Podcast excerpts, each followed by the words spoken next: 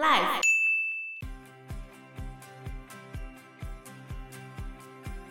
叙利亚的开发是失败的啦，虽然他们起步是同时起步了，可是叙利亚对幼发拉底河开发成果就没有土耳其那样的成功，就对了。叙利亚在幼发拉底河开发，刚刚讲那个塔布卡水坝，它实际的发电量只有预期的两成左右。Hello，大家好，我是 Joe，我是 Anna。那以后就谁住在山上谁就赢啊？当然是这样子啊。它的另外一条幼发拉底河其实也是一样的状况。它的状况是怎样呢？那幼发拉底河其实状况也是相当的严重，而且土耳其跟叙利亚曾经因为幼发拉底河建水坝的问题吵了非常的久，而且这也跟库德族有关。也是因为库德族的问题嘛，因为就在交界的部分。对啊。而且土耳其跟叙利亚他们在开发幼发拉底河的那个状态，你还可以看到后面国家他国势力的影响，相当的复杂。为什么会有他国势力影响？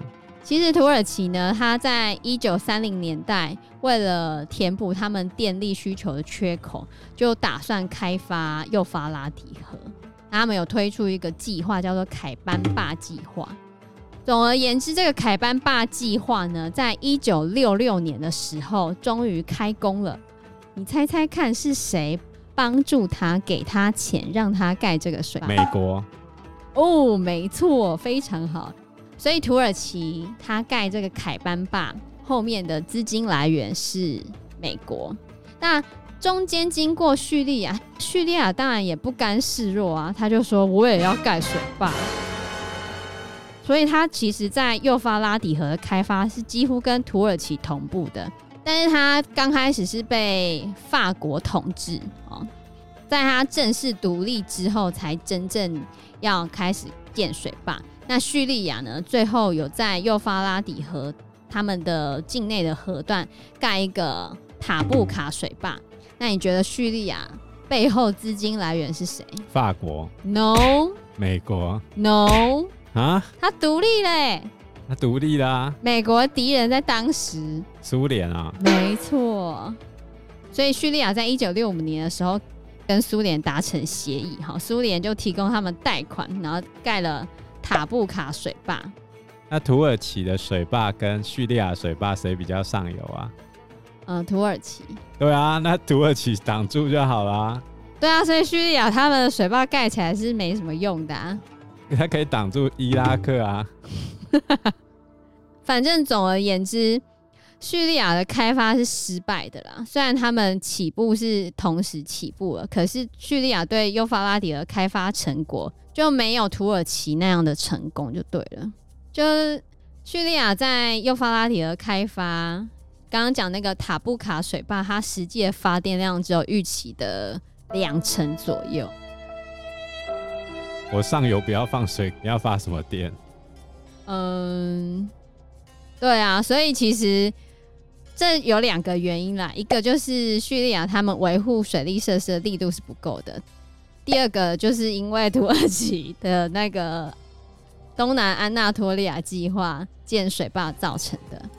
土耳其在更上游嘛，它更上游盖了那个水坝之后，它下游叙利亚根本就。难怪叙利亚政府军、土耳其、伊拉克、库德族全部都搅成一团，大家都互看不爽了。没错，所以这真的很麻烦，超级麻烦的。所以其实土耳其跟叙利亚他们之间的纷争持续了非常的久，但是最后其实有达到一个比较好的三方协议啊。什么三方协议啊？二零零七年的时候。叙利亚、伊拉克、土耳其，他们其实有做一个三方协商，然后他们有签署了一些协定，就让他们在水源供应、水质和用水效率等等的地方展开全方位的合作。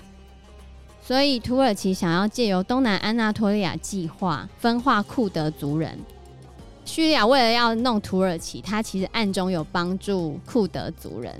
然后到最后，土耳其为了想要解决这个问题，他们在叙利亚内战爆发之前，其实是有签署一个协定的。他们最后并没有对于幼发拉底河水资源的最终分配的比例签署全面协定。我这样看下来，就是土耳其感觉就是在针对库德族嘛。对啊。然后其次就是对付伊拉克跟叙利亚。是啊，所以在上游的国家控制了水资源，就可以控制这个世界。在同一个气候带里面。还有其他的地方也有类似的抢水问题哦。对呀，另外一条河流呢，就是全世界最长的河流——尼罗河。没错，尼罗河，尼罗河也上演了抢水大战。尼罗河大家最熟悉的国家，就是我们游戏王的背景国家。不是日本吗？哪有？哦，埃及啊，埃及呀、啊，我知道。但是那个漫画是日本，他都讲日语哎。他的主角是埃及转世的好吗？哦，是这样吗？游戏是埃及转世的吗？对啊，他真正的名字叫雅图姆，好不好？他是法老转世。哦，好哦。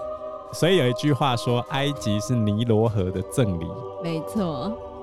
尼罗河它的特性就是会周而复始的不断的泛滥，对，每一年它会有一个固定的时间。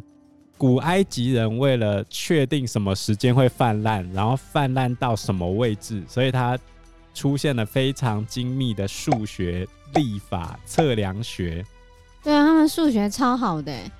他们那个有一个阿布辛贝神庙，不是每年在拉美西斯二世他的生日跟他的登基日的时候，那个第一道阳光都会直接射在拉美西斯二世的神像上面，超强。拉美西斯的生日是在每年的二月二十一，登基日是在十月二十一。这两天的时候，阳光会直接照射进去洞里面最深处。然后只照在拉美西斯二世的神像上面。法老是太阳神在人世间的代言人，太阳神的化身。太阳神的化身，好。呃，这就要讲到埃及古代的宗教是太阳神为主嘛，太阳神拉神是最大的那个神。然后后来埃及要盖一个亚斯文高坝，他就会把阿布辛贝神庙给淹没嘛。对。然后当时候很多。考古界的人士啊，还有一些文史工作者就大力奔走，最后联合国教科文组织进去抢救这个古迹，所以后来很多古迹也都是用类似的方式，就是他们派遣那些工程人员啊，跟考古专家进去阿布辛贝神庙这边，把阿布辛贝神庙全部切割好之后编号。我记得这边是往上抬个。一两百公尺之后，然后再重新搭建起来。他们编号之后往上移了两百公尺，然后再按照编号把它组合起来。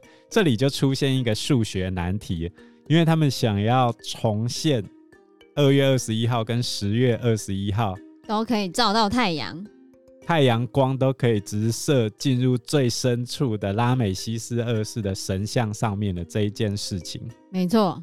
所以呢，他们当时候在重建的时候，就用当时候全世界最先进的电脑进行运算，然后还找了一大票的数学家。结果成功了吗？然后在重建完之后，他们举办了一个活动，就是邀请各国政要啊来欣赏那个太阳照到最深处的那个奇景。啊，于是呢，他们就在算好的那一天举办了这个仪式，结果。结果怎样？太阳没有照进去，哈 所以太阳没有照进去，那怎么办？就往后移了一天。哦，所以他要延后庆生的意思。所以现在埃及他们举办日光节，就是会照进去的那一天，都往后移了一天，变成二月二十二号跟十月二十二号。哈，结果现在的超级电脑竟然。不过他们是说还有可能因为地层下陷，反正我就觉得应该是找理由啦，就比不上古埃及人的人脑就对了。